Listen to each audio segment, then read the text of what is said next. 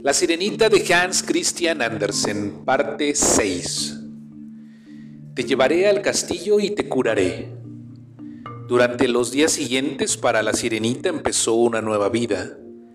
Llevaba maravillosos vestidos y acompañaba al príncipe en todos sus paseos. Una noche fue invitada al baile que daba la corte, pero tal y como lo había predicho la bruja, cada paso cada movimiento de las piernas le producía atroces dolores como premio de poder vivir junto a su amado. Aunque no pudiese responder con palabras a las atenciones del príncipe, éste le tenía afecto y la colmaba de gentilezas. Sin embargo, el joven tenía en su corazón a la desconocida dama que había visto cuando fue rescatado después del naufragio. Desde entonces no la había visto más porque después de ser salvado, la desconocida dama tuvo que partir de inmediato a su país.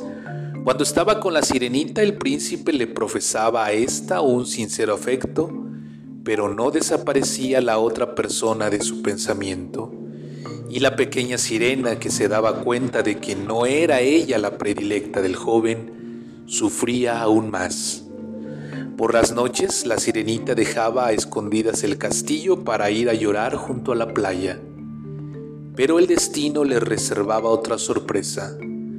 Un día, desde lo alto de la torre del castillo, fue avistada una gran ave que se acercaba al puerto, y el príncipe decidió ir a recibirla acompañado de la sirenita.